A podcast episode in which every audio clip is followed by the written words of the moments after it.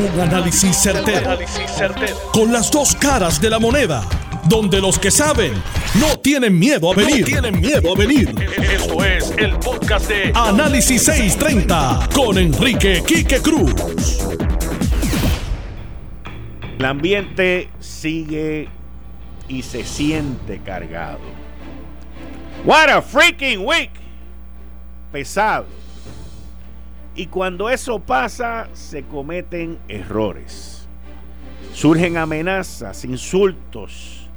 Gente que dicen que le van a volar la cabeza a otros. O que tu día llega aquí que... Yo les digo y les aconsejo, tranquilo, tranquilo, que pronto llegará la calma. Aquí la calma va a llegar mañana porque mañana viene el amigo Douglas Leff. Renuncia la directora ejecutiva, la renuncia de la directora ejecutiva de ACES. Trae de cola las instrucciones y las funciones de Alberto Velázquez en ACES. Los rumores son que en ACES no se hacía nada de nada sin el visto bueno, sin la aprobación de Alberto Velázquez. Inclusive, me informa mi fuente, que luego del huracán María, él era el que decidía todo, todo lo que se hacía sobre la salud. No sabía que era médico. ¿Habrá sido él también el que autorizó y ordenó pagarle a las aseguradoras dos y tres meses donde no habían pacientes, donde no se dio cuidado? Imponen estrictas medidas de arresto domiciliario a empleado de banco que repartió la orden federal sobre una investigación que tiene que ver con Julia Kelleher de lavado de dinero. Congresista Nidia Velázquez levanta la voz en el Congreso Federal sobre corrupción en Puerto Rico. Queda poco tiempo y las aseguradoras no han pagado, unas, algunas de ellas, parte de los daños del huracán María y están ansiosas porque vence el término para ahorrarse esos chavos y seguir la jugilanga con un aumento en las primas de casi un 50%. Corte Suprema de Brasil le niega por segunda vez la libertad al expresidente preso Jorge, digo, Lula, Lula.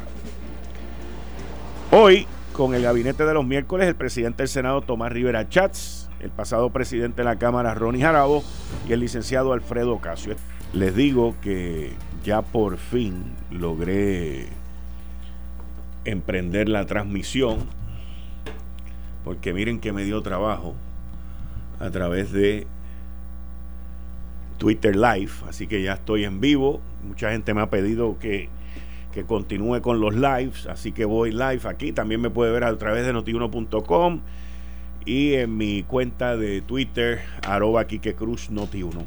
Ayer luego de las expresiones del hijo de Raúl Maldonado y de todo lo que eso causó, yo les dije que habían siete pecados capitales.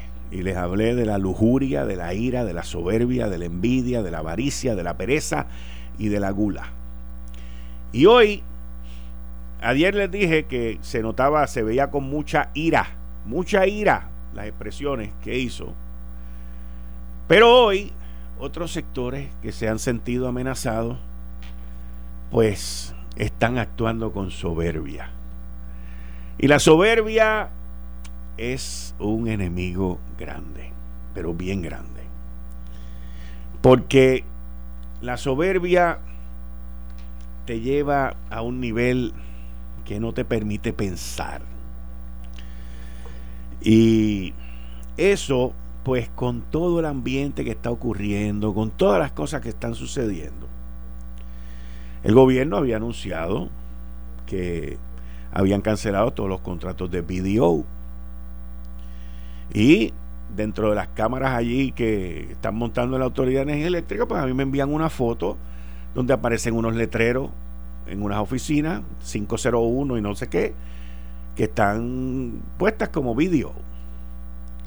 Y vino un empleado de esos anillos de protección que tiene Robustín Y fue y levantó los papeles, los arrancó y hizo unas expresiones de que yo era un cabrito grande, de que mi día va a llegar, de que mi día va a llegar.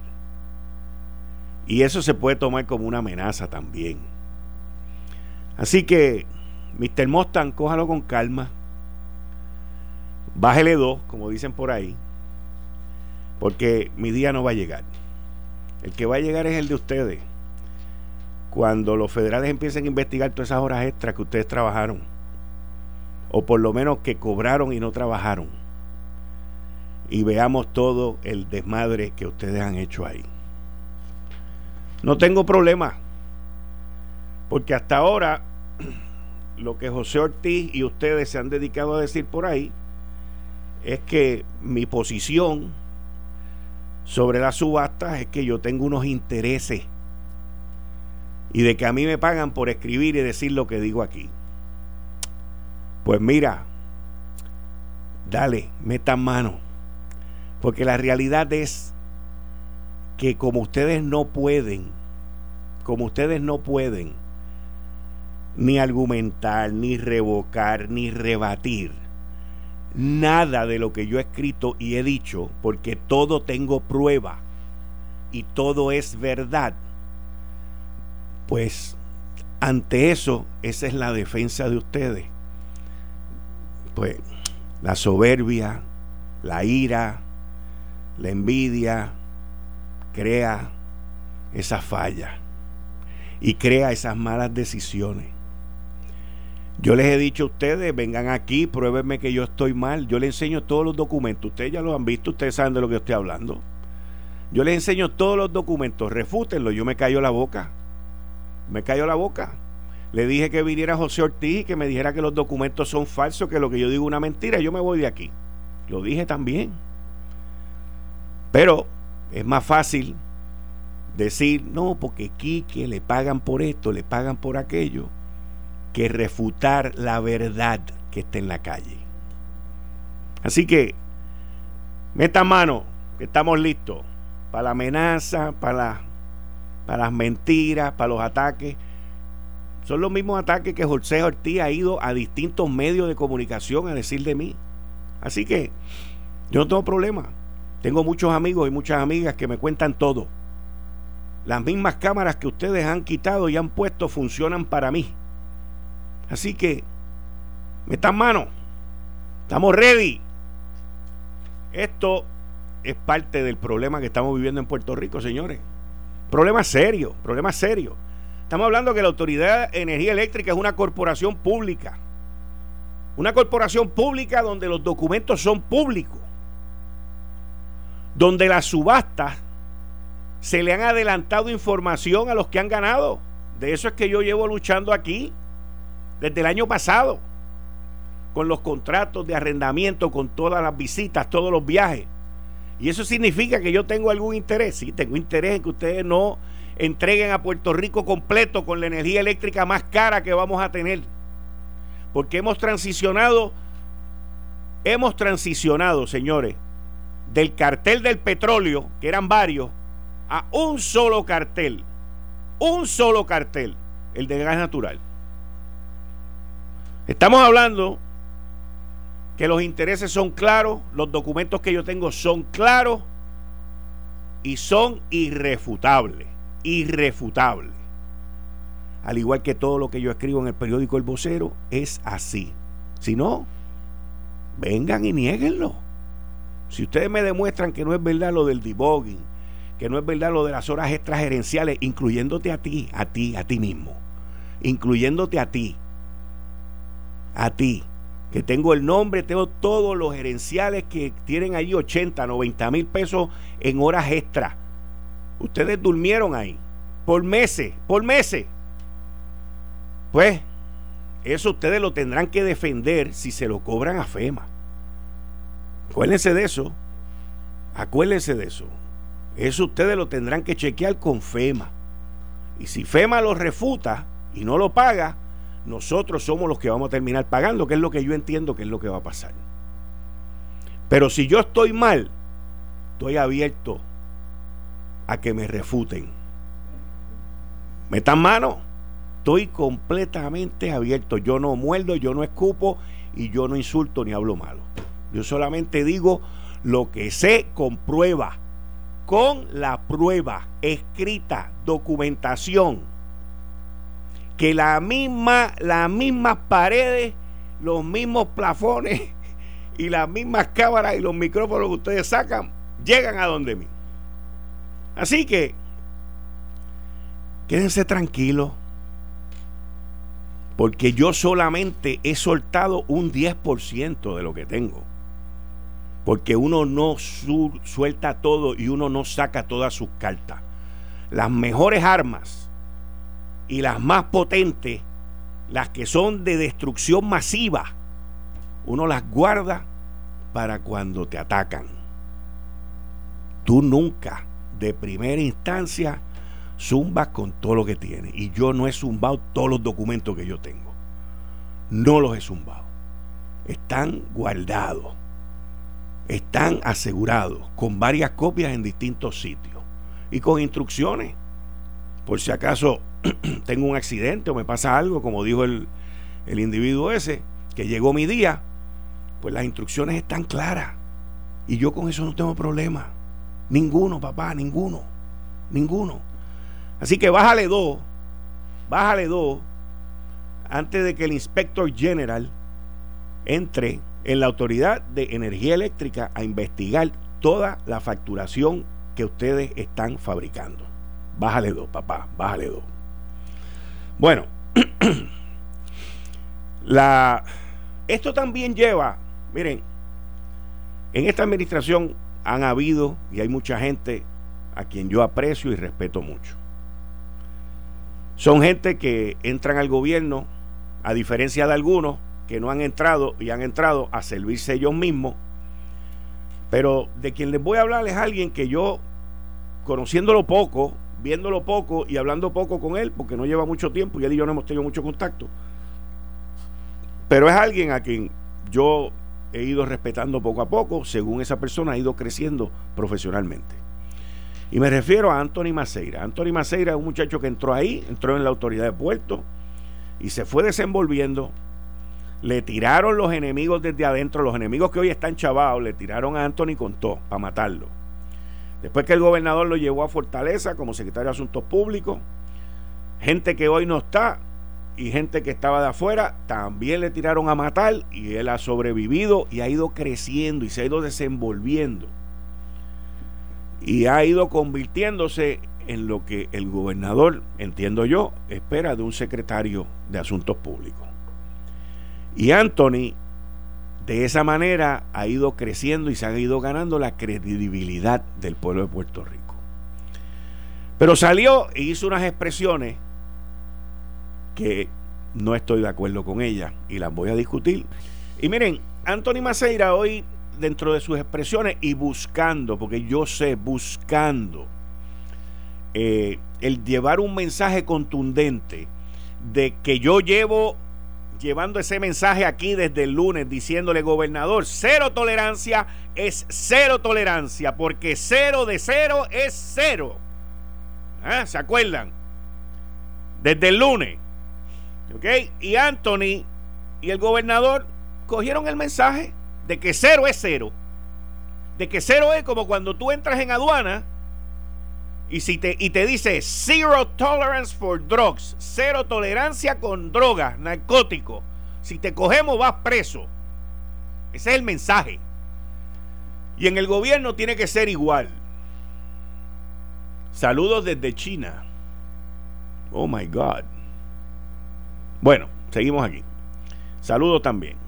Entonces, Sabiendo eso y agarrando el mensaje, pues Anthony, en conjunto con el subsecretario de la gobernación, viene y dice que hay cero tolerancia en el gobierno para la corrupción, fantástico. Pero le sale del alma y le sale del corazón en esos momentos de inspiración y dice, le vamos a volar la cabeza al que lo haga. Tú sabes. y, y yo digo, Dios mío, Anthony, pero ¿qué te pasó, brother? O sea, te trepaste a 40 mil pies, se acabó el oxígeno. Y hasta un pana mío me mandó una canción que se llama Te va a volar la cabeza. Y yo digo, oye, eso suena bien, te vamos a volar la cabeza si no te portas bien en Fortaleza. Y tú dices, pero ¿qué es esto? Yo entiendo lo que él quiere decir. Yo personalmente en ocasiones he dicho, te vamos a cortar la cabeza si no te portas bien. Y son, son este, eh, lapsus lingües que uno comete dentro de la inspiración y queriendo enviar un mensaje contundente. Pero hay otras maneras de hacerlo, Anthony. Y yo creo que en, una sociedad, especialmente para la posición que tú ocupas, que es una posición importante dentro de Puerto Rico, y en una sociedad tan violenta, con tanto asesinato y tanto revolú que hay en esta isla, pues uno decir que le va a volar la cabeza a alguien, pues yo sé lo que tú quieres decir, te entiendo lo que quieres decir, pero no es el mensaje correcto desde un secretario de Asuntos Públicos a el pueblo de Puerto Rico. Con decir cero de cero es cero y con también decir que esta administración entiende que la cero tolerancia es que no le cobija a nadie electo, no le cobija a nadie electo, que lo discutí ayer con César Vázquez aquí, y no le cobija a nadie electo, ni a un miembro de gabinete, ni a nadie nombrado, la presunción de inocencia. Porque es que los estándares son más grandes. Los estándares son más grandes. Mira, ahí uno me escribe Anthony el Samurai. Ya, Anthony se quedó. Anthony el Samurai Maceira. Ya está. That's the name. Anthony el Samurai. Entonces, uno tiene que enviar un mensaje, pero el mensaje no se envía con palabras. Estos mensajes se envían con acción. De palabras ya está bueno. Ahora es acción. Ahora es llevar las palabras a la ejecución. Y no me refiero de matar a alguien, de volar a alguien o de tumbarle la cabeza a alguien. Me refiero a la ejecución del mensaje. Así que yo espero que la mejor manera, Anthony, que tú puedes aprender de esto es agarrando ese sonido o ese video, que es lo que yo recomiendo y es lo que yo mismo hago también. Agarrar ese sonido y ese video y mirarlo, escucharlo, aprender de él y ver qué tú hubieses hecho o dicho distinto. Y así te vas superando. Porque eso es lo más importante. El uno superarse hoy, hacerlo mejor que mañana, mañana hacerlo mejor que el próximo día. Así que mucha suerte y mucho éxito, Antonio. Eh, estás escuchando el podcast de Noti1. Análisis 630 con Enrique Quique Cruz. Ayer, antes de que presente el compañero que está aquí conmigo los miércoles, el licenciado Alfredo Casio, pero ayer eh, hice un análisis bien comprensivo sobre las repercusiones que esto podía tener sobre la firma de consultoría BDO. Y dije claramente aquí que iban a haber despidos en esa firma por esto que está ocurriendo. Eso no es que a mí me hayan dado la información, eso no es, eso es el conocimiento básico de las repercusiones de las acciones de la gerencia. Y dije también que no tengo duda que de los dos o, los votan a los dos o votan a uno. Pero esto no se va a quedar así.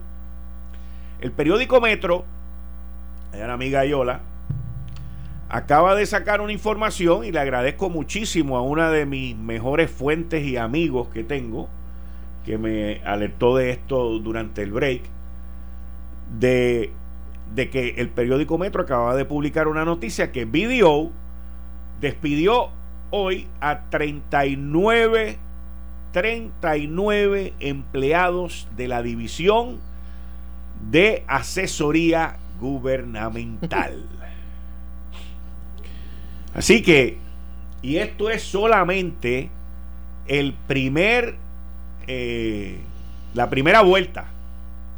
Esto es solamente la primera vuelta. Van a haber de mínimo dos o tres vueltas más de despido según la empresa vaya viendo los recortes que van a ser efectivos el primero de julio. Y estamos hablando de unos recortes enormes. Así que todos aquellos que estén trabajando en video, en el área de consultoría, que estén gubernamental, pues eh, digo, esto soy yo de presentado, pero deberían de ir este, preparando su resumen y deberían de ir este, buscando trabajo y preparándose en otras áreas que miren, esto es bien sencillo y a, los que me están escuchando que trabajan en video y que pueden ser afectados por esto, esto es bien sencillo.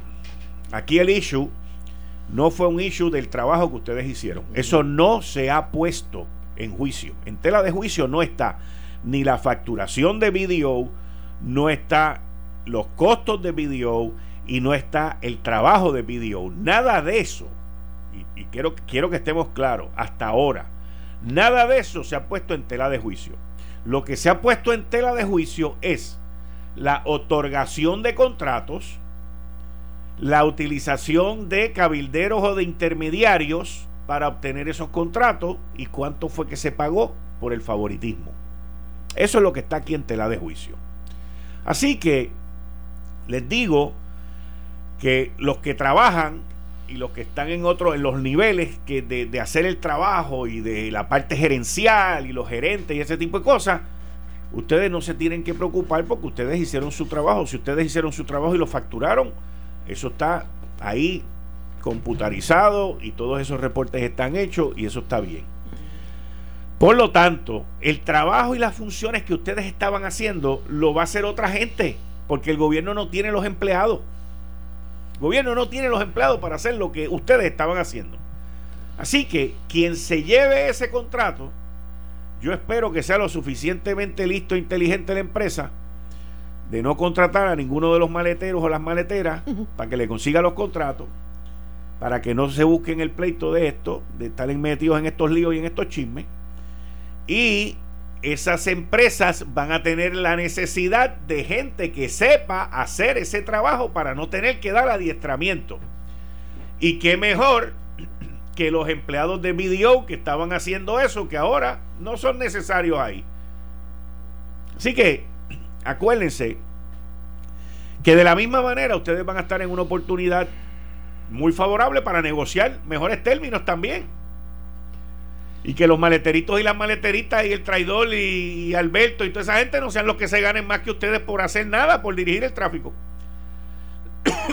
Así que mírenlo como una oportunidad, mírenlo como una oportunidad de moverse a otra empresa grande, quizás más grande y más reconocida que lo que es BDO. Y mírenlo y aprendan de esa lección y cuando vayan allá hagan su trabajo bien como lo hicieron hasta ahora y cumplan con lo que tienen hasta ahora. Así que ese es eh, mi consejo y ese es mi análisis. Lo dije ayer, no porque me hayan dicho nada, pero es normal. Y estos van a venir y se van a ir para allá. Y ustedes tienen la experiencia y se van a ir para allá. Y lo más probable es que puedan cobrar más y seguir por ahí para abajo. Así que las cosas pasan por una razón. Y a veces uno se niega al camino que te tiene la vida, el destino. Uno se niega y dice, no, no, no, no, yo quiero virar a la derecha cuando te están empujando para la izquierda y tú terminas en la izquierda y tú dices, más rayo parta, ah, pero mira, por aquí era que me tenía que meter. Así que pendientes a eso, dándole la bienvenida al licenciado Alfredo Casio, como todos los miércoles. Bienvenido, Alfredo. Gracias, Quique. Muy buenas tardes a ti, a todo el personal de la emisora y a la gran audiencia que hace el honor de escucharnos y de hacer tu programa el número uno en las tardes. Bueno, en el inicio de los días difíciles que llevaba yo meses. Tú llevabas meses diciendo eh, que la cosa se iba a poner difícil, pero me imagino que tú, al igual que todo Puerto Rico, ha visto que es más difícil de lo que tú anticipabas. Va a ser, va a ser peor.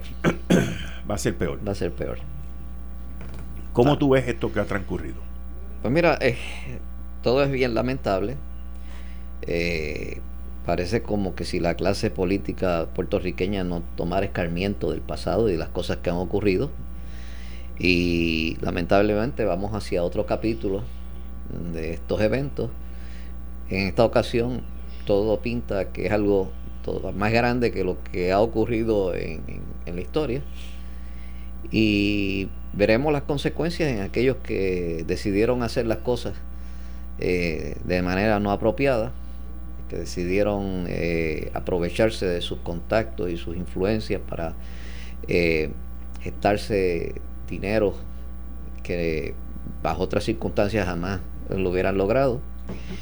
Y todo a costa del dolor y, el, sacrificio del pueblo de Puerto Rico, que se vio afectado por eh, el hecho de que esos recursos tomaron para otro lugar en vez de a las necesidades del pueblo de Puerto Rico, especialmente durante el huracán, durante la emergencia del huracán, porque lo que está surgiendo es eh, la situación que ocurrió, que, tú lo, en una de tus columnas, eh, en varias de tus columnas la resumías, eh, de lo ocurrido durante esa, esa, emergencia. Y recuerdo las palabras de un ex jefe de agencia que debe estar escuchando, que hace año y medio me dijo que el pueblo de Puerto Rico jamás le iba a perdonar a, esta administración y al Partido Nuevo Progresista lo que ocurrió durante la emergencia del huracán. Me dijo, ante la peor crisis que, hubiera, que Puerto Rico había pasado en los últimos 100 años. Eh, yo me, siento bien apenado, eh, pero que las investigaciones continúen su curso y que aquel que cometió delito, aquel que se desvió de la ley, que cumpla. Que se presente toda la evidencia y que cumpla. Ese, es lo que, lo que todos. Eh, y aquí acaba de llegar el presidente del Senado, Tomás Rivera y él lo ha sido también enfático en eso. Todo aquel que se ponga del lado contrario de la ley y que haya cometido delitos, pues que, pague por ello. Bienvenido, Tomás Rivera Chat, presidente del Senado. Saludos, Alfredo. Eh, saludos, Quique. Ronnie todavía está indispuesto, veo. Bueno, puede ser, él casi siempre llega como a las 6 de la tarde. Por eso, y, Hoy no había sesión. No. ¿Verdad? Bueno, comisiones en, trabajando, pero sesión no. Eh, tendremos sesión el viernes. Pero, ¿Viernes es la última? No, el viernes y el domingo. ¿Viernes y domingo? El domingo termina. Con el cierre. Forma, exacto, el, el 30. Eh, primero, saludar a toda la gente que labora aquí en Noti1. Gracias por el trabajo que hacen y a la audiencia que todos los días de lunes a viernes escuchen a Quique de 5 a 7 en el 630 al cuadrante AM, a decir 630. Y a nosotros, Alfredo, a Ronnie, a mí y a Quique, por supuesto, los miércoles, en el gabinete de los miércoles. De los miércoles. Así que gracias por la sintonía y a ti, Quique, gracias por la oportunidad que nos ofrece.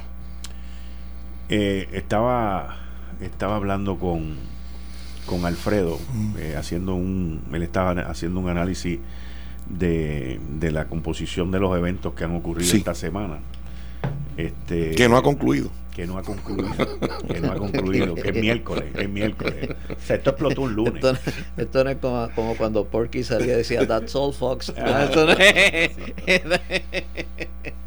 Pero fíjate, te tengo que decir que hoy ha sido un miércoles como que la tempestad, eh, como la calma antes de la tempestad, o después de la tempestad. Hoy ha sido un miércoles como que tranquilo, pero, pero han habido dos o tres que todavía, pues como la olla de presión no explotó, pues han explotado hoy. Eh, ahorita está, antes, perdona que te interrumpa, pero ahorita estabas hablando de, de eh, Maceira y del otro. Eh, de Anthony Maceira y del secretario, subsecretario de la gobernación, Eric eh, Rolón. Y uno, de ellos dijo que, que aquí la, que, el que le faltaba la, o que la lealtad tenía que ser al gobernador. Y, debo recordarle que la lealtad es a la constitución y a las leyes. Es al pueblo. Es a las ah, leyes. Es a, la constitución y a las leyes. Ok. Antes que al gobernador. Si el gobernador o quien sea le pide a un funcionario que viola la ley, la, lealtad de ese funcionario a la constitución y a la ley. Que la respuesta a una petición como esa no sea de quien sea. Puede ser el gobernador, puede ser. En el caso de Watergate, muchos de los funcionarios ayudantes de Casablanca, porque fueron eh, a la cárcel, fue porque el presidente les pidió que violaran la ley y ellos, era el presidente y no era la constitución las leyes. Recuerden eso. Todos los funcionarios Yo ayer eh, hice un, estuve escuchando unas expresiones de una persona y me dio un flashback brutal de Watergate y Richard Nixon. Este, o sea, yo no sé, aquí hay gente que se le ha ido un poquito dentro del desespero. Tiene que haber el, tiene que haber un adulto en el salón que diga, cállense la boca y que, llame a la calma, al orden. Y, vamos a esperar a ver qué es lo que va a pasar aquí. Pero eh, Tomás, eh, la corrupción sigue siendo un tema. Quique, mira, eh, Yo puedo asegurarle a todo el pueblo de Puerto Rico que nos escucha a través de tu programa aquí que es lo siguiente.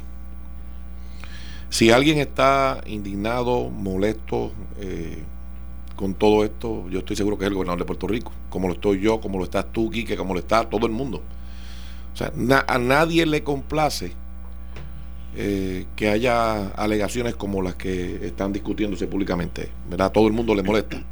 Yo te aseguro a ti que el gobernador eh, debe ser uno de los más incómodos y más molestos que está con todo esto. Y se le nota.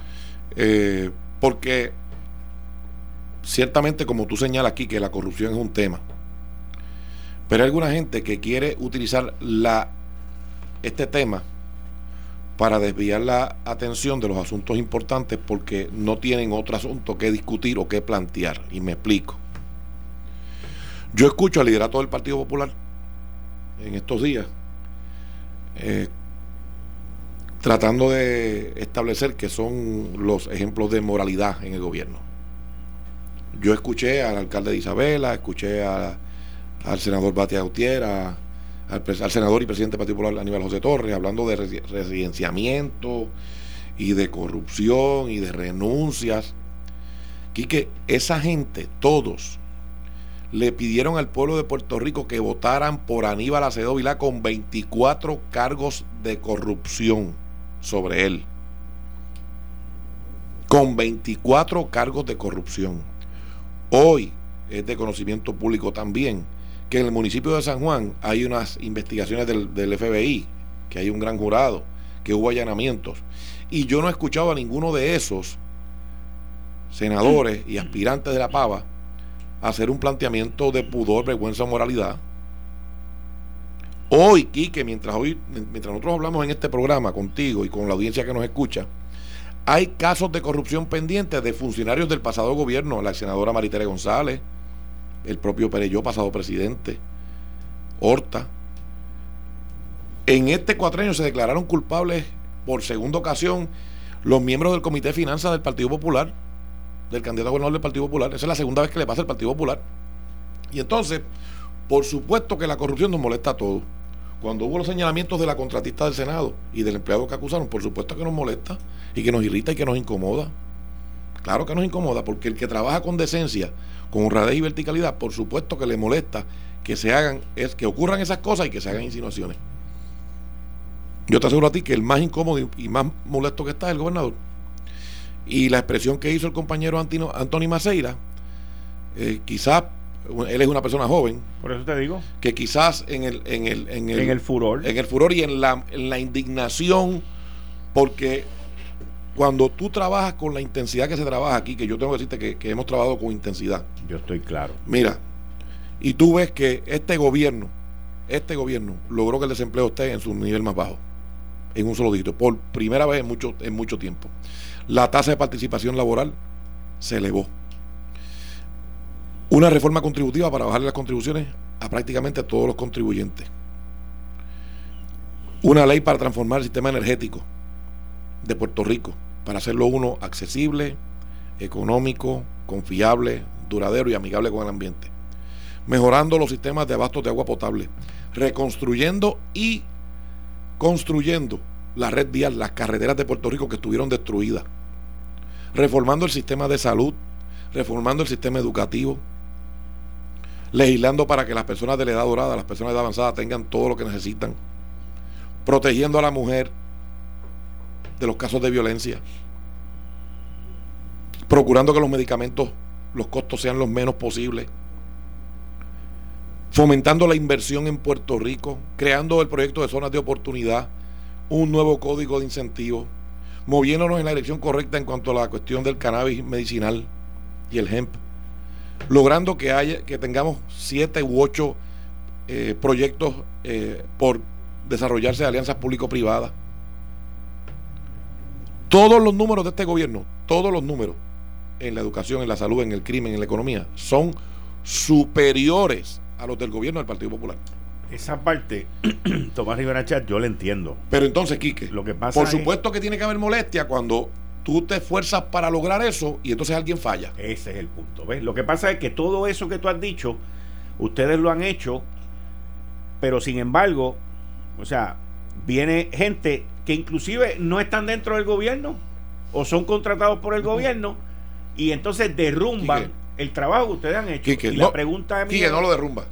Bueno, lo empañan. No lo derrumba, pero... Porque la gente no está hablando de toda esa lista que tú diste, la gente está hablando de lo que está pasando ahora y eso pasó al olvido. Bueno, Quique, eh, de nuevo, yo te aseguro a ti que el más indignado que está y el más molesto que está es el gobernador de Puerto Rico, como lo estamos todos con esto que ha ocurrido. Eh, cuando hubo las cuando hubo la situación de, la contratista del Senado y la persona del Senado que arrestaron, Quique había gente haciendo insinuaciones contra mí,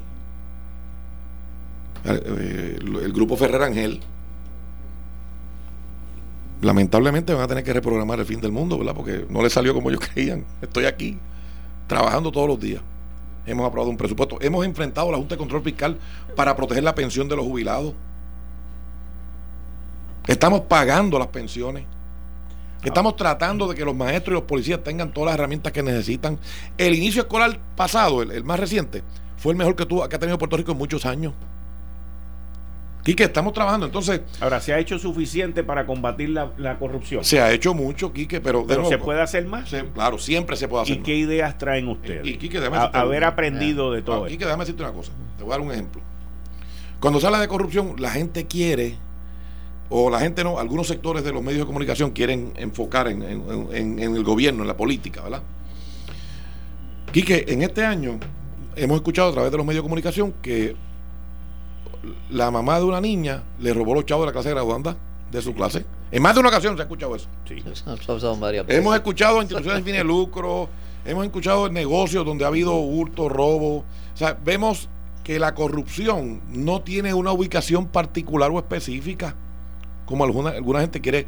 Entonces, yo escucho al liderato popular queriendo montarse en, en la falla de alguien que se apartó de la ley para decir que son opción. Miren, ustedes no son opción porque ustedes, además de corruptos, eran mediocres. No lograron nada por Puerto Rico. Quebraron a Puerto Rico. Tenemos una junta por culpa de ustedes.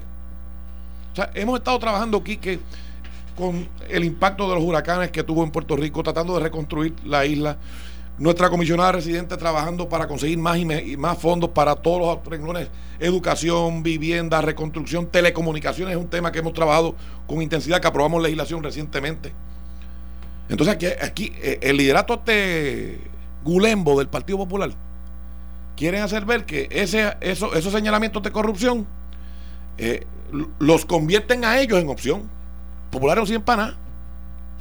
No sirven para nada. Eduardo Batia tuvo a la senadora Marta González y no hizo nada.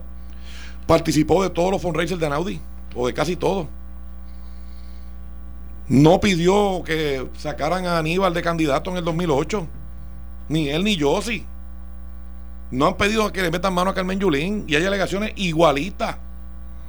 Así que, cuando tú ves que hay gente que no tiene la capacidad como el liderato del Partido Popular, que están tan mal, Quique, fíjate lo mal que está el Partido Popular, que tienen como cinco candidatos, aspirantes. Se retiró uno. ¿Se retiró uno? Sí, se retiró. Sí, el alcalde Comerío. El alcalde Comerío. Pues los que le quedan, y entonces, dentro de ese grupo, hay un, de los populares, hay un, sector sustancial que dice que quiere que corra otro, que no es ninguno de esos, porque ninguno de esos los motiva. No tienen una propuesta de gobierno, no tienen una, una, propuesta de desarrollo económico, no tienen una propuesta ideológica para ponerle fin al problema colonial que vive Puerto Rico. Y entonces quieren utilizar el tema este de la corrupción para hacerle ver a alguien que porque una persona violó la ley, ellos son opción para gobernar Puerto Rico de nuevo. Ahora, ellos estuvieron. Ellos creen que la gente en Puerto Rico se mama el dedo. Mira aquí que. Ahora, ellos estuvieron en el poder cuatro años. Y durante. ¿Cómo olvidarlo? No, no lo vamos a olvidar. No lo vamos a olvidar. Y durante Por eso no vuelven a ganar. Y, durante esos cuatro años, no solamente hubo corrupción, que salieron este, situaciones en la legislatura, en, el en la empresa privada, con lo de Anaudi. Sí. en, en el ejecutivo en las corporaciones con lo de con lo del departamento de deporte y en corporaciones públicas. Y lo de los helicópteros. En, los helicópteros en lo de las corporaciones públicas en acueductos ok y ellos no hicieron nada. Ah, sí. ok no hicieron nada. Son expertos en eso. Ok pero y perdieron las elecciones como se suponía que ocurriese. Correcto. Tú sabes para lo que son buenos dime. Para nada. Ok. Pero nosotros, nosotros no podemos eh, este, defendernos solamente con que ellos son peores que nosotros. Tienes razón, Quique, pero por eso... Nosotros lo tenemos que hacer mejor que ellos. Y a lo que me refiero es que ellos legislativamente, legislativamente, ellos no hicieron nada. Ahora se está hablando de cero tolerancia a la corrupción. Y ustedes deberían de pasar un proyecto de ley que sea, se llame cero tolerancia a la corrupción. Eh, estás escuchando el podcast de Noti1. Análisis 630 con Enrique Quique Cruz. Aquí en el estudio está el presidente del Senado, Tomás Rivera Chats, y el licenciado Alfredo Casio. Ok. Yo le pedí a ustedes que me explicaran lo que estábamos hablando sobre la corrupción y de legislación de cero tolerancia. Tú me ibas a decir. Se ha presentado múltiple legislación, Quique, eh, pero por más que tú leísle y por más garras que le ponga a la ley, aquí hay una cuestión de educar a la gente, de establecer unos controles éticos, de inculcar principios y valores. ¿verdad? Tú puedes poner las leyes más eh, fuertes contra la corrupción, eh, asignar los recursos más grandes para combatirla, como se ha hecho y hay un asunto de principios y valores que, es fundamental. Yo, en ese aspecto yo te puedo decir que yo no creo que haga falta más legislación.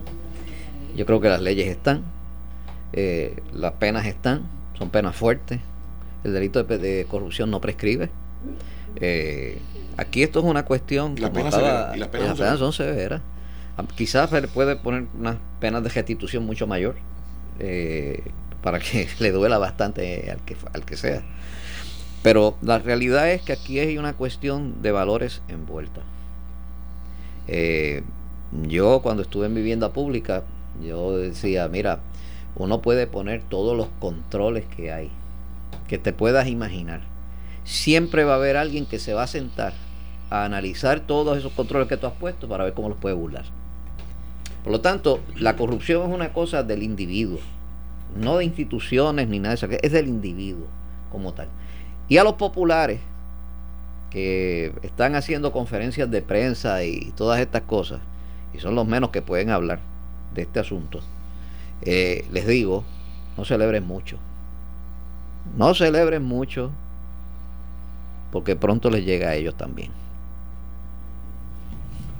Esos días difíciles son también para ellos. Pero mira, ok, podemos hablar de legislación, pero también podemos hablar de recursos y de controles. Claro. ¿Okay? El gobernador, por ejemplo, en esta situación, asignó al inspector general. Sí. Para que y al Departamento de Justicia. Y al Departamento de Justicia para que hicieran una investigación. Yo me enteré tras bastidores que la oficina del inspector general no tiene todos los recursos para hacer ese tipo de investigación. No, porque lo que pasa es que una cosa es la auditoría que está pidiendo que se haga. sé, por eso te digo. Y de la auditoría entonces tú puedes tener materia prima para saber si hay eventos de, actividad, de actividad criminal. Y otra cosa es lo que el Departamento de Justicia está haciendo, que es una es citando para que declaren bajo juramento las alegaciones, ¿verdad?, que imputan delito. Lo que pasa es que si tú vas a tener una oficina de inspector general, esa oficina debe de tener todos los recursos. Ah, porque acabamos de enmendar la ley eh, recientemente para darle más recursos y para más recursos en, y más facultad. Para, eh, lo acabamos de aprobar eh, en estos días. Y en términos de presupuesto. Y en términos de presupuesto, así dan los recursos también para que puedan desempeñar la labor. Ahí donde está la parte. O sea, Sin lugar a dudas. Se puede parar y decir, le pido a la inspectora general que haga una investigación exhaustiva en el Departamento de Hacienda. Tú sabes los man hours y la cantidad de gente que va a tomar a hacer eso. Y el inspector general dice, sí, lo voy a hacer, pero se queda mirando para el techo porque los chavos, ¿dónde están? Sí, de acuerdo, Quique, pero se, se, enmendó la ley para darle más facultades y recursos y, en el presupuesto se, identificaron fondos. Si tú te mueves al gobierno federal, cada, cada agencia del gobierno federal tiene un inspector. Por eso te digo, sí. Cada una. Específica para esa agencia. Aquí no es así. no, aquí no es así. Tampoco es los recursos y eso es para hacerlo así. No, claro. Y eso es lo que le permite al gobierno federal a tener una intervención activa constantemente y a la misma vez que se está haciendo la función de asignar fondos, de promover los programas.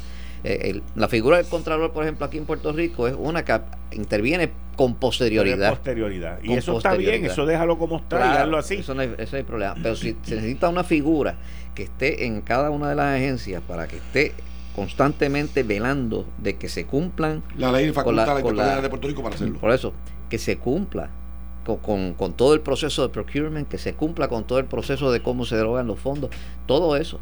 y es necesario y me alegro que escuchar que se le han dado recursos, deben eh, eh, identificarse más recursos para que eh, aumente la efectividad y, las facultades, claro, aumente la efectividad del inspector general, porque el, inspector general del gobierno federal tiene, tiene unas facultades hasta de solicitar supinas en la Corte Federal, a los fines de poder obtener información si los funcionarios de la agencia que sea o de la agencia que tenga el grant no, no lo quiere o, está rehusando entregarlo. Así que eh, en ese aspecto pues tenemos que seguir mirando las alternativas para seguir atajando el problema de la corrupción, que es un problema grande. Eh, ninguna de las administraciones de gobierno ha estado exenta de ese problema. Y puedo decirte que eh, hay investigaciones que están profundizando más allá de la administración de Alejandro García Padilla más atrás todavía. Anterior a, Anterior a, García Padilla. El, el, el issue, o sea, el issue principal de esto es que la gente, y nosotros también decimos lo mismo, volvemos a caer en lo mismo.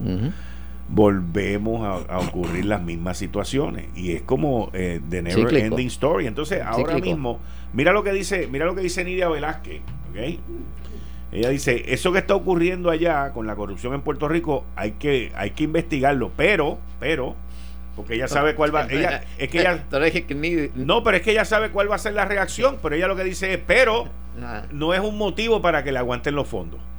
Esas son las declaraciones de, ella. el portavoz de Trump, uno de los portavoces de Casa Blanca, acusó al FBI de quererle fabricar un caso a Trump.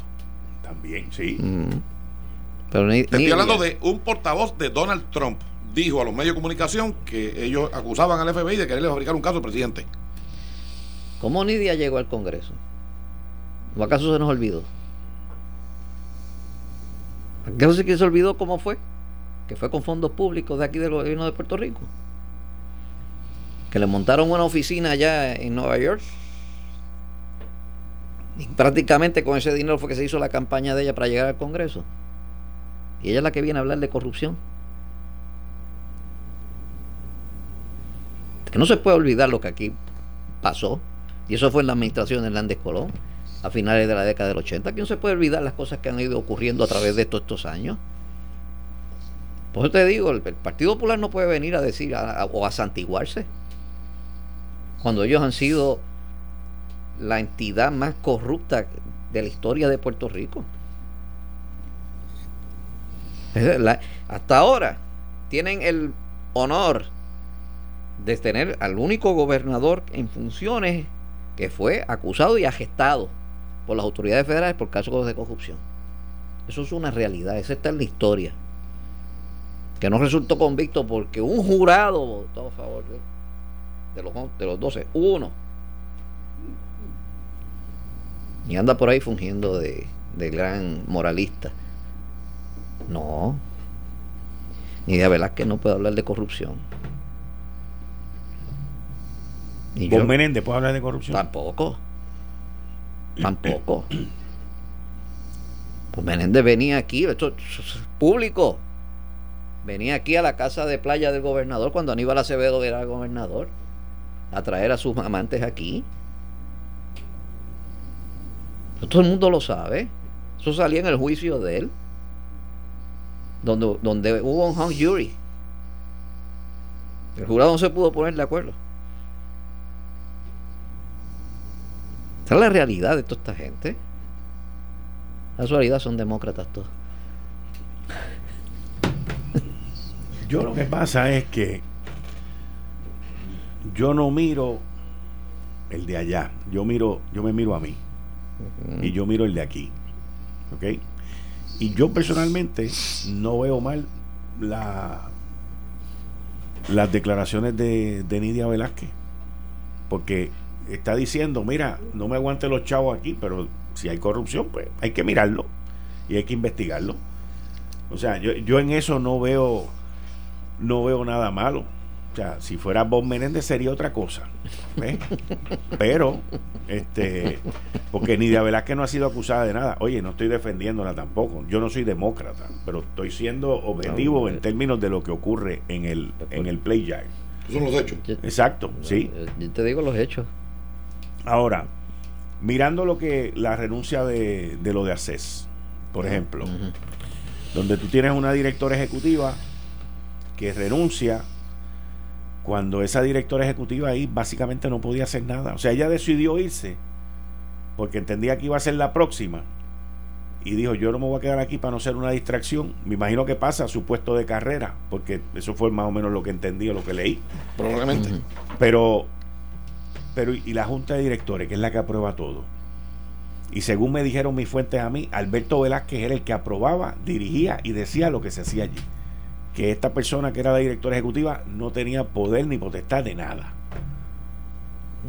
pues entonces, ¿cómo, ¿cómo nosotros podemos permitir cosas como esas aquí? Que un consultor que no es médico, no es enfermero, o sea, el tipo no sabe ni ponerse una curita, esté tomando decisiones sobre la salud de Puerto Rico.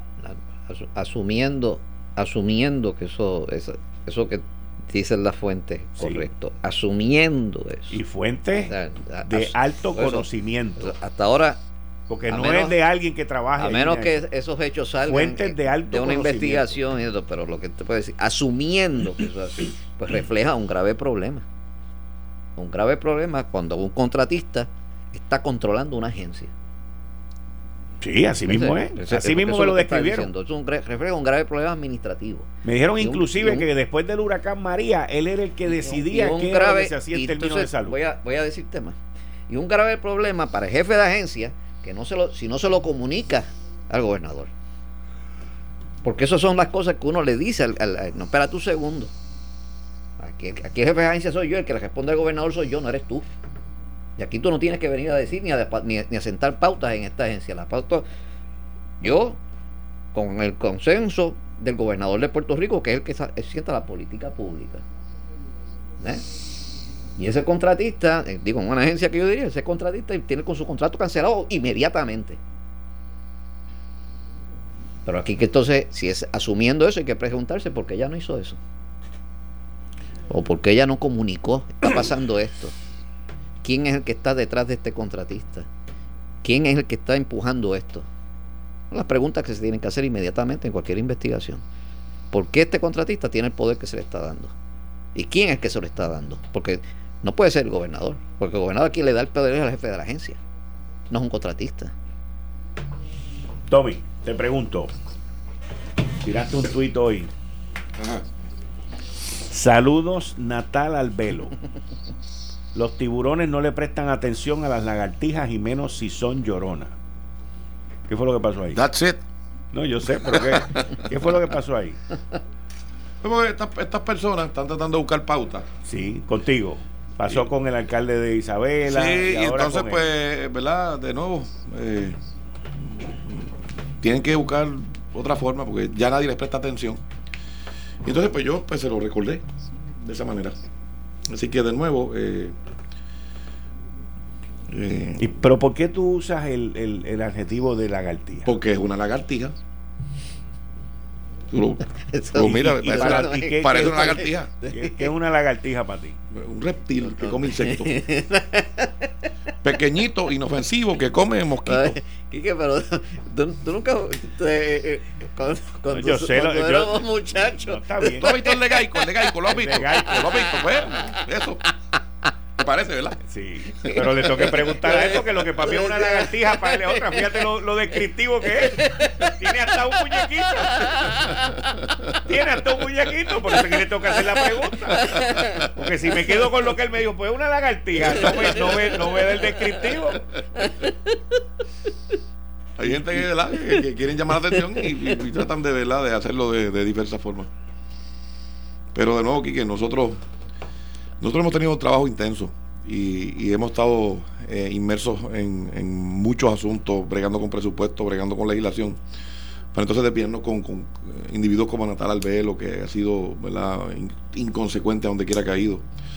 Y, para entonces también tratar de, manejar ¿verdad? estas situaciones que a veces ocurren señalamientos de, desvío de, conducta correcta y de corrupción y, y, eh, irrita Quique, y molesta. Y yo, y yo entiendo que el gobernador debe ser uno de los más molestos que está. Le llamamos un pote de alpo próxima vez. Bueno, sí, eso, eso fue lo que le hizo a la policía. ¿Sí? que de nuevo, que esa gente no, ni, para pool ni para banca. Entonces, hay algunas personas en los medios de comunicación que entonces tratan de tergiversar. Por ejemplo, yo dije hoy, a una pregunta que me hicieron, porque entonces plantean, ah, que la Asamblea Legislativa investigó, lo plantea Eduardo Batia, que no hizo nada para investigar a nadie bajo el gobierno de los populares con toda la corrupción que se conocía. Y yo sí que era su portavoz. Y la respuesta es sencilla aquí, que por ejemplo yo le dije a la prensa, mira, yo no creo que la Asamblea Legislativa deba iniciar una investigación sobre esto que ocurrió de Hacienda, porque, porque el Departamento de Justicia tiene una investigación y el FBI aparentemente también tiene una. Entonces, si, si la legislatura hace algo, esa misma gente que está ahí eh, agitando a los legisladores para que hagan una investigación, empiezan a decir, ah, están interfiriendo, ah, están construyendo, ah, quieren entonces este, proteger a fulano y demonizar a Sutano. ¿Tú no recuerdas hace poco la pelea que había que decían que de justicia querían liquidar a los del FEI y los del FEI querían liquidar a los de justicia y que era por todo, por personalismo? Eso es lo que quieren crear la oposición que no ha producido nada positivo para Puerto Rico nunca. Nunca. Yo no creo que, esto lo, lo, debe investigar la legislatura. Esto está en las agencias de donde, dan, donde están. Porque la comisión de delitos, eh, porque estos son delitos, delitos de corrupción pues para eso está eh, eh, el FBI, para eso está el Fiscalía Federal, para eso está el Departamento de Justicia, para eso están ellos. ¿eh? Si se fallara en ese, en, ese, en ese aspecto, pues la legislatura pudiera hacer una investigación. Pero en este, a esta etapa no creo que sería. Bueno, es que los populares son unos frescos, porque estaban el otro día diciendo, son unos caripelados. El otro día estaban diciendo, ay, las pensiones, no sé yo. Y el único gobierno que ha aprobado legislación para tumbarle la pensión a los servidores públicos fueron ellos. Son unos frescos. Son unos frescos. Es increíble. Es increíble. Así que de nuevo, eh, hay mucho trabajo que se ha hecho, mucho trabajo que queda por hacer. Los números del gobierno son todos, de nuestro gobierno, el gobierno del PNP, de Ricardo Rodríguez, son superiores a los de los gobiernos del Partido Popular. La reconstrucción en la red vial, en, los, en el sistema de abasto de agua potable, en las telecomunicaciones, en, la transformación del sistema energético, en, todo lo que eh, ¿verdad? tiene que ver con desarrollo económico, está ahí. Hay siete u ocho proyectos de alianza público-privada corriendo. Eh, está construyéndose la obra, ¿verdad? y además de eso, legislando para ayudar a los menos afortunados económicamente. Así que ha habido un gran trabajo, por eso es que irrita cuando surgen cosas como esta que de la corrupción que, que, empañan lo que todo lo bueno que se ha hecho. ¿Y qué podemos hacer con la adjudicación de contratos? Porque todo el tema aquí es adjudicación de contratos. Y fíjate que es muy poco el cuestionamiento que se ha levantado de si ese trabajo se hizo o no se hizo. Porque ese, ese no ha sido el issue. Ese no es el issue que yo he escuchado. Bueno, Kike, lo que pasa es que hay algunos Hasta contratos. Ahora. ¿Ah? Hasta, ahora. Hay algunos contratos que van a través de lo que se llama subasta informal, otros que van en una subasta formal, que esos procedimientos tienen todos los controles que hacen falta para eso. Cuando es un contrato para una persona de confianza, ya es un elemento de confianza. Sí, pero eso es eso no son de 7 millones de pesos ni de 5 millones de pesos. pero, lo que te quiero decir es que los contratos tienen un procedimiento de subasta.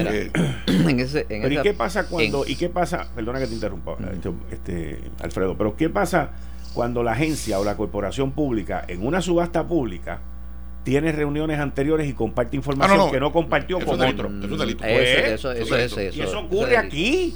Eso, es, eso es parte de lo que se está discutiendo. por eso te digo, y ocurre, en, ocurre en los gobiernos de los Estados Unidos y ocurre en todos lados. Fantástico, pero ¿qué podemos hacer para que no siga pues, ocurriendo? Pues, pues, hay, pues, hay, controles en la ley. El problema es un asunto de principios y valores, Quique. Punto. Tan sencillo como eso. Pero ¿cómo yo puedo...? Esos son los límites del derecho. Hay cosas que tú no puedes legislar. Tú no puedes legislar que la gente sea decente, que la gente, que la gente tenga principios, que la gente tenga valores. Tú no puedes legislar eso. Tú tienes que proveer los mecanismos para que la gente se eduque, para que en etapas tempranas en el sistema de educación pues se le inculquen principios y valores, que entiendan su responsabilidad ciudadana, que entiendan el valor de la honradez, de la transparencia. Y, lamentablemente hay algunas personas que, están eh, apartados de esos valores. Y no tan solo eso, es que, el funcionario que se pone en la posición de, adquisición y contratos tiene que conocer eh, cómo es que opera Mira, hay cinco formas de adquisición del gobierno. Cinco. No hay más. Lo que es el requerimiento de propuesta, la invitación a propuesta, requerimiento de cualificaciones, eh, el contrato pequeño y el, y el, sole source, el, único, el único proveedor. Esas son las cinco. Y cada, cada una tiene unos requisitos. Eso son, y están, todo eso está escrito. Que dejarse llevar por eso. Hay gente que llegan a esa posición y quieren beneficiar a un amigo, o quieren beneficiar, que yo no sé, eh, por alguna razón, que cooperó con el partido, whatever, lo que sea. Y se desvían de, esa, de esas de esos renglones. Lo que pasa, es que muchas de esa, gente, esa situación. gente le dan a todos los partidos, a todos los candidatos. No lo sé. Pero, pero, eh, pero ocurre eso. Cuando yo, cuando yo llegué a vivienda pública, vivienda no tenía un manual de procurement. No tenía un manual de adquisición y contrato. Yo lo hice. Y habían ocurrido un sinnúmero de situaciones allí porque cada división estaba haciendo su propia subasta. Y entonces teníamos el señalamiento de los fraccionamientos. Tú, estás fraccionando esto, estás dando contratos pequeños. Cuando tú sumas todos, tienes un contrato de millones de dólares que lo dividiste. y, eso es ilegal. No se puede hacer. ¿Eh? Pero tienes que conocer las regulaciones. Ese, personal tiene que estar adiestrado. Y este, este, personal no tan solo tiene que estar adiestrado, tiene que estar comprometido con el pueblo de Puerto Rico. inspector general que, que, pueda intervenir en el momento. En el momento. No como el controlador que lo hace posteriormente. O sea, la idea de inspector. eso fue otra, otro esfuerzo para combatir la corrupción de esta administración. Pero volvemos. O sea, vamos a la base, son los valores. Y, y cada empleado público tiene que estar claro de que su función y su lealtad es al pueblo de Puerto Rico, a la constitución y a las leyes. Porque la oficina del inspector general eliminó la administración pasada. Y ustedes la volvieron a restituir, porque yo me acuerdo que Fortuño la, empezó, y, ellos, la eliminaron y ahora ustedes volvieron. La restituimos como una herramienta adicional para combatir la corrupción. Eh, estás escuchando el podcast de Noti1. Análisis 630 con Enrique Quique Cruz. Durante el fin de semana tuve la oportunidad de hablar con una señora que está conmigo en este programa, pero desde los primeros días de esta programación, cuando yo empecé a las 7 de la noche, y establecimos una muy buena amistad, yo le visitaba a ella en Morovi, y me refiero a una señora a quien yo quiero, respeto mucho, Eneida Fernández. Eneida, buenas tardes, bienvenida a Análisis 630, qué bueno tenerte aquí. Saludos, Quique, saludos a los licenciados. Eneida, tú y yo estuvimos hablando durante el fin de semana y yo te dije que me llamaras hoy, que aquí está el presidente del Senado, Tomás Rivera Chats, para, para exponer la situación con los terrenos. Explícame. Pues buenas tardes a todos, gracias Quique. Eh, mi hermana y yo le damos una finca de en Morovi que ha estado en nuestra familia por más de 100 años. Eh, ahí hace unos años se empezó a, trabajar para un desarrollo de vivienda y esa finca llegó a estar opcionada sobre 2 millones de dólares. Por razones del desarrollador no se completó el, proyecto y ahora con el plan de uso de terreno y la zona cártica, esa finca la declararon agrícola, zona urbana protegida. En esa finca ahora mismo lo único que se puede hacer es agricultura manual. Y de más de 2 millones de dólares, ahora esa finca no vale 30 mil pesos. Yo fui a vista pública, no me dejaron hablar. Yo hablé con Pelati, García Pelati, y me dijo que eso era por el bien común. Yo entiendo el bien común, pero mi bien común, ¿dónde está? Gracias, eh, gracias Eneida, gracias. Muchas gracias. Vamos, vamos a hablar del casito ahora. Nos hablamos después, gracias. Okay. Ahí tú tienes. O sea, y, y, cuando yo hablé hay, hay formas de crear un balance. Cuando yo hablé con ella, ese es el caso de ella. Pero como ella hay, hay, mucho más. Hay montones de gente eh, que sus terrenos han perdido el valor completamente. O la utilidad. O la, peor, peor aún, si la utilidad. Si no lo quieren vender, pero lo quieren desarrollar, pierde la utilidad. También. Entonces, o sea, aquí estamos hablando banca. Todo. Aquí es una cadena toda completa. Toda Desarrollo económico. Empleo. Empleo. Dime, dime tú, agricultura manual. O sea, aquí no hay gente que quiere recoger el café. Y que mira, eh, hay formas de crear un balance entre proteger eh, los recursos naturales y el ambiente y desarrollar los terrenos en Puerto Rico. Los que hemos tenido la oportunidad de viajar eh, a través del mundo hemos podido ver cómo lugares más pequeños y con menos recursos no están con tanta pamplina de, radical y exagerada de proteger eh, y, negar el desarrollo. ¿verdad? Hay formas de proteger el ambiente, los recursos naturales, sin eh, prohibir el desarrollo económico. lo hay, eso, no hay duda que eso es, posible. Así que no conozco los detalles del caso, más allá de lo que ella acaba de manifestar aquí en tu programa, pero pero podemos revisitar lo que y, hablar, y hablarlo ¿verdad? Y, ver si puede legislarse y de alguna manera hacerle justicia a esta gente. Entiendo que esto fue con la sin afectar los recursos naturales. Ese es el plan que importaron. Eh, este fue el plan que se pasó en la Por eso, el cuatrenio pasado. Lo importaron, creo que fue de Cataluña, algo así. Eh, eso es lo que yo había escuchado. Pero eh, y, desde que se trajo ese plan hubo muchas quejas de muchas personas porque un plan no se ajustaba a la realidad de lo que de lo que era los una terrenos que estaban allí. pero eh, si ella misma te está diciendo que esa finca es urbana, y entonces eh, agricultura manual en una finca urbana, eh, yo entiendo una agricultura manual en la montaña, porque por, por la contorno del terreno es difícil meter una máquina a parar en una montaña. Pero, pero una finca urbana que normalmente son llanas y si es para un desarrollo, normalmente son llanas se utiliza eh, el equipo mecánico. ¿eh? Ahora, volvemos, como bien dice Tommy, hay que ver todos los pormenores del caso. Ya dice que fue una vista pública, no la dejaron hablar. Que, la vista pública fue dónde? Eh, fue en la legislatura, fue en la Junta de Planificación, fue. y, ese tipo de cosas. Pero la realidad es que el, el plan, yo recuerdo ese, ese, ese incidente de la aprobación del plan de desarrollo de terrenos que no se ajustaba a la realidad de Puerto Rico. Y después se descubrieron que era un plan que habían importado de algún sitio, creo que era de Cataluña. Y, era, era una copia al calco de ese plan que no, no se ajustaba a, lo que es la realidad de Puerto Rico, que es una isla de 100 por 35, que es una isla que necesita desarrollo económico. Pero como, como Tommy indica, y yo en esto estoy de acuerdo, eh, se puede caminar y mascar chicle a la vez. Se puede desarrollar económicamente sin afectar eh, el medio ambiente. Eh, así que son cosas que yo entiendo que debe verse caso a caso y no venir con, un plan, como decían ellos, pues eh, no, porque este es el, el, bienestar común. Esa es la frase típica de los socialistas. No, esto es para el bienestar común y fastidian a todo el mundo con el bienestar común que se imaginan ellos, porque ese es el problema. El bienestar común es el que se imagina un burócrata, y, eso no es así. El, pueblo tiene que tener una participación. Eh, el pueblo es el que tiene que estar eh, eh, ser el protagonista de todo esto, no un burócrata que quiere darse la importancia de decir que él creó un plan de, de, uso de terrenos en Puerto Rico, pero que entonces no se ajusta a la realidad de cada, de cada comunidad. Exacto. pero, para, darse el bote de que él lo hizo. Ese es el, problema. ¿Eh? Esa es la realidad. Los proyectos ya aproximados, eh, eh, o sea, próximamente el cierre de la sesión. Tiene el, el domingo, el día 30. El domingo. Hay varios comités de conferencia.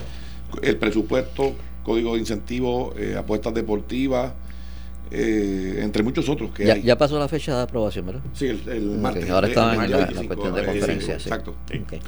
Reforma electoral. Se quedó pago. ok.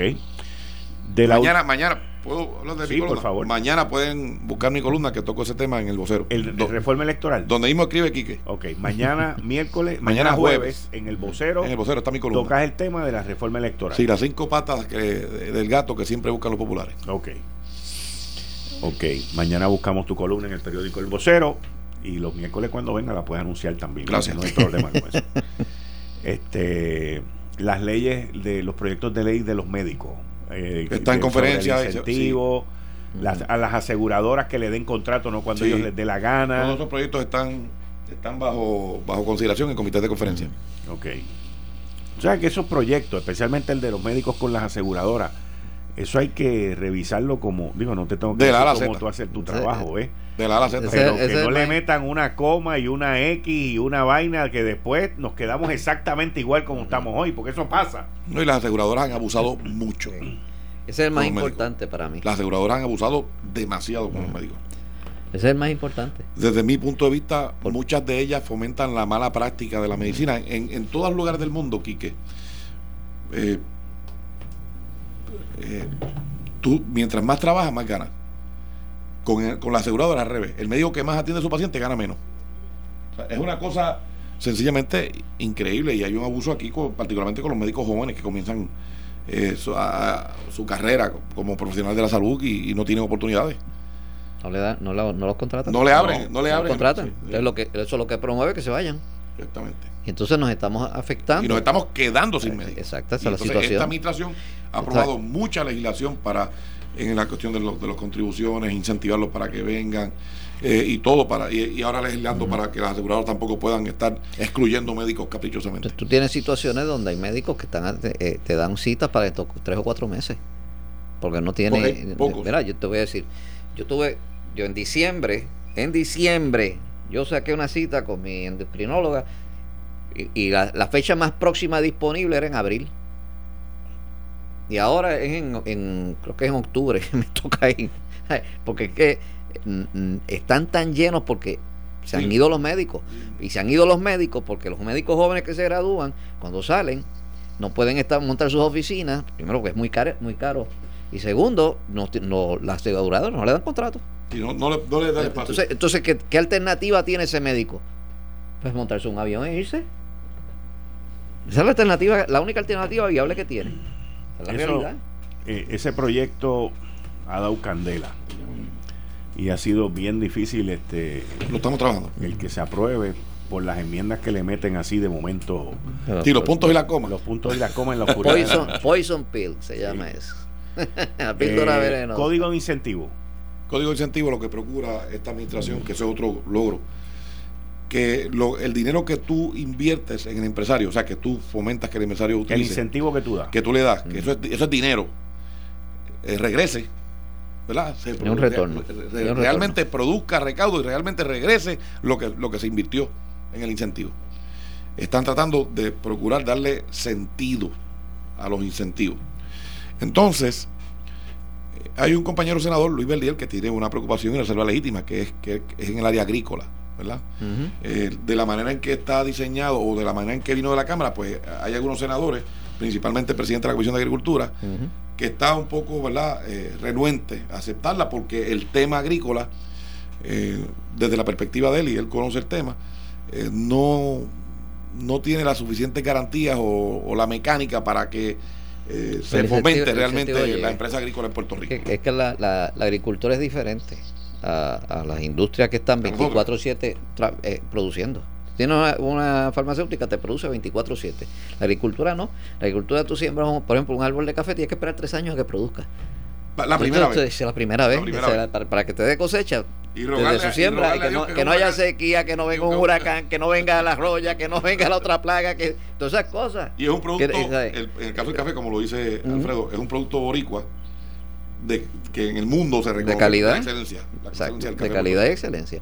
Pero ese es el problema. Y entonces pasamos un huracán donde se perdieron millones de, de, árboles. Entonces hay que volver a, a resembrar. La próxima cosecha, eh, pues, va a haber cosecha, pero no es de la misma cantidad. Todavía, falta. Pero, ¿qué incentivo va a tener entonces eh, ese agricultor? Y, que se basa, que ahora que lo quieren basar en la producción, pero la producción va a ser dentro de tres años o dentro de dependiendo si son plátanos que está haciendo que tú no puedes tratar igual lo que es distinto.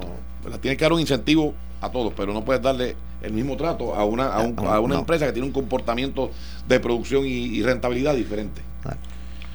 Eh, esto tiene más que ver con el presupuesto, pero también tiene que ver con, una lucha y una batalla que todos hemos llevado a favor de la policía. Sí. La Junta de Supervisión Fiscal anunció en su plan fiscal que le iba a dar un aumento a la policía de 11.500 dólares a dos años por dos años. Sí. Efectivo el primero de julio, que son 5.750 anuales por los próximos dos años. Adicionales. Adicionales.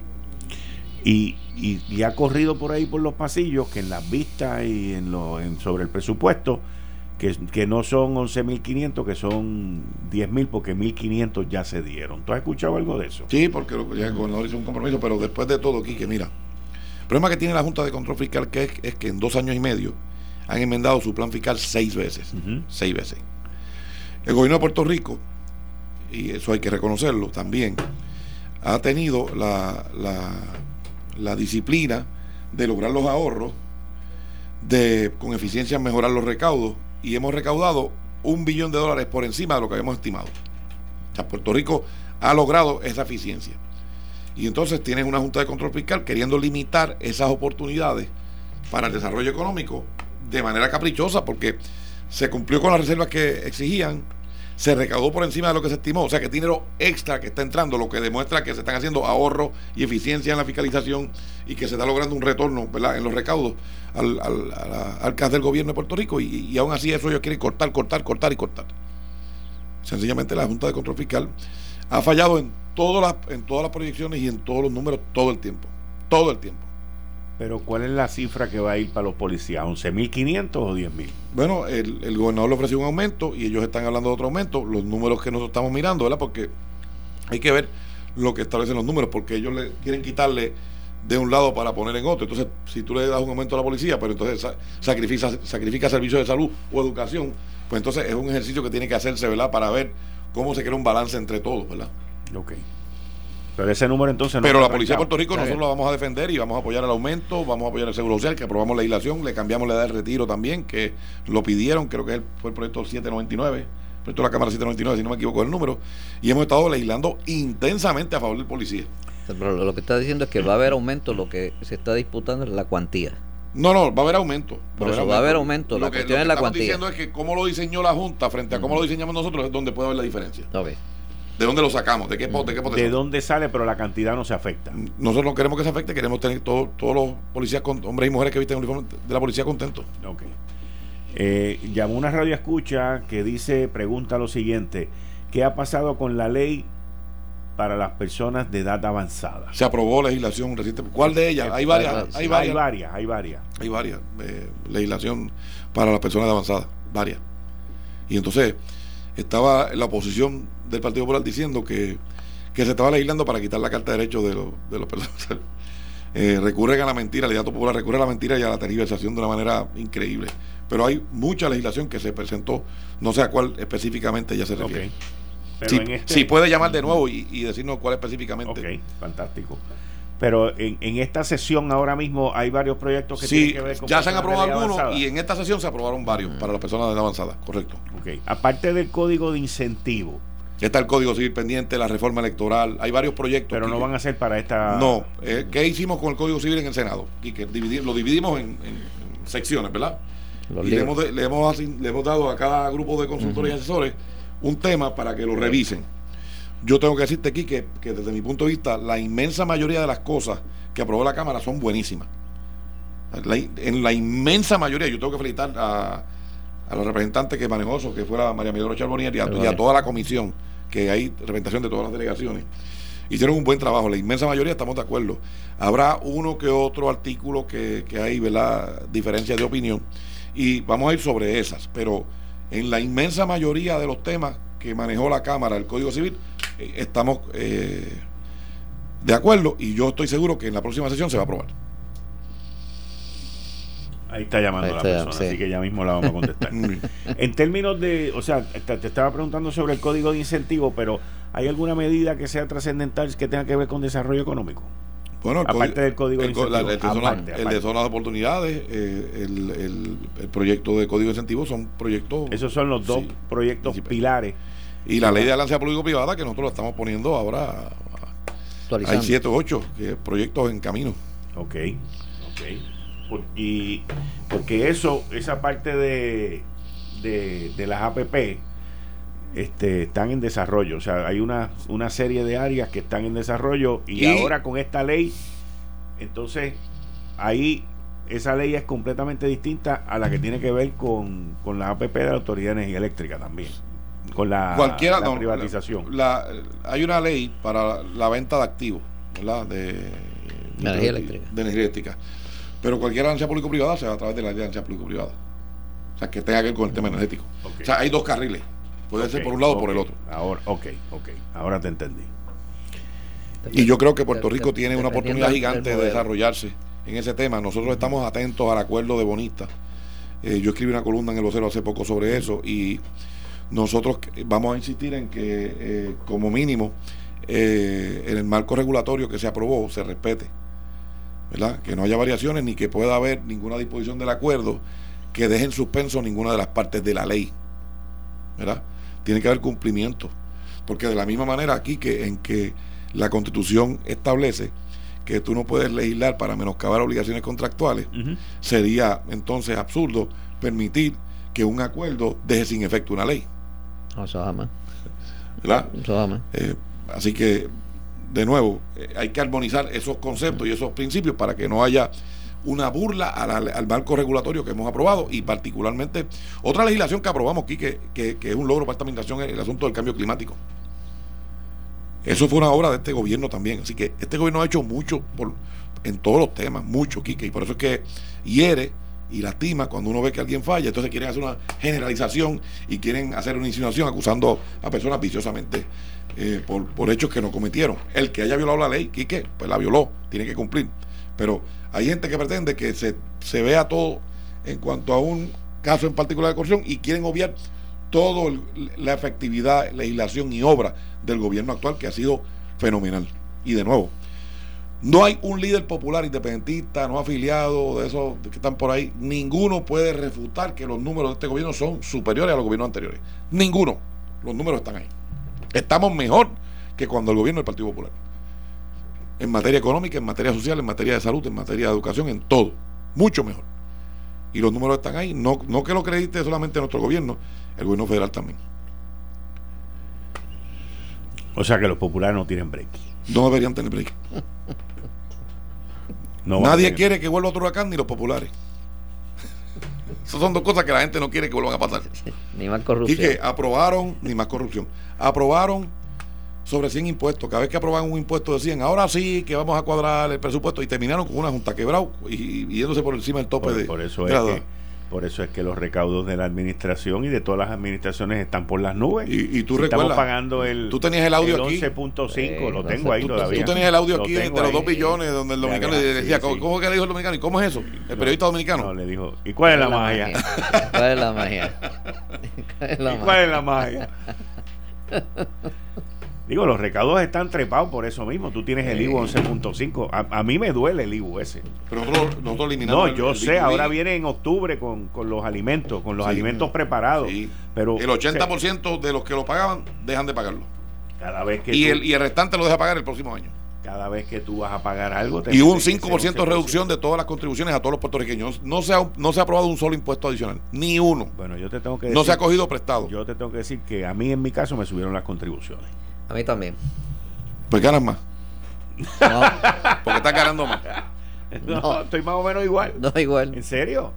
Yo te puedo decir a ti que la inmensa mayoría de puertorriqueños. La inmensa, pero yo te estoy diciendo que, o sea, a nosotros, los que estamos independientes, nos cogieron y nos pasaron por la piedra, pero está bien, o sea, yo no me estoy quejando. Se puede mirar, se puede mirar. No, no, no, es que yo no te estoy diciendo, yo no, no, no lo mire, por favor. Mírenlo. No lo mire. No hay que mirarlo, hay que mirarlo. No por el caso tuyo. Yo te digo que no lo mire, porque yo, en mi parte, yo, mira, me quedo callado y lo pago, no hay ningún problema, pero...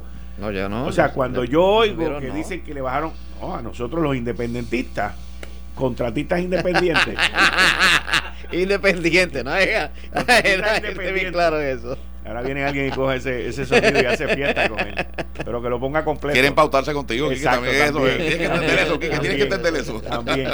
Pero a nosotros los contratistas independientes nos cogieron, nos pasaron por la piedra. Nos pasaron por la piedra, pero está bien. Oye, yo no, yo no me quejo y te digo de mi parte, no me quejo. Tú, no te quejas, pero yo sí. Yo no me Así quejo. que revísalo. Porque la reforma contributiva aumentaron la retención eliminaron un montón de, o sea, no te lo subieron el por cierto, pero te eliminaron un montón de, de, exenciones. De, qué? De exenciones. De exenciones, que algunas de ellas había que eliminarlas y te subieron la retención. Exacto. Pero, y entonces el problema es, o sea, uno de los, el, el, problema más grande que yo le veo a Puerto Rico en términos de desarrollo económico es que no acaba de entender que el empresario pequeño en Puerto Rico es el corazón de Puerto Rico. Yo estoy de acuerdo contigo y por eso las enmiendas que estamos introduciendo a toda la legislación es para igualar al, de aquí con el que venga de afuera. Pero las leyes no son así, mano. Las que estamos atendiendo, las que estamos atendiendo, sí. Tú tienes estos individuos que llegan Hay algunos casos 4%, hay, algunos casos producen tres empleos O sea, y, salen en, tú los ves en YouTube y en todos lados diciendo esto es un paraíso, fiscal. Esto es lo más grande que hay. Y nosotros somos los que tenemos que pagar por eso. O sea, hay una discrepancia bien brutal. Aquí se ha creado una doble clase, una separación brutal entre un el continental y nosotros. Es un paraíso fiscal. En la legislación que estamos atendiendo, queremos darle igual oportunidad al empresario local. ¿Y esa va para cuándo? Ahora. Ahora. Ahora sí. Pues vamos a verla entonces. Tommy, muchas gracias. Gracias a ti, Kiki. Gracias a Alfredo, a Ronnie, que yo estoy seguro que está escuchando. Ronnie, que, se mejore. Que te mejore pronto. Ronnie, que se mejore. Y mañana la columna de Tomás Rivera Chat sobre la reforma electoral en el periódico El Vocero. Esto fue el, podcast de Notiuno. Análisis 630 con Enrique Quique Cruz. Dale play a tu podcast favorito a través de Apple Podcasts, Spotify, Google Podcasts, Stitcher y notiuno.com.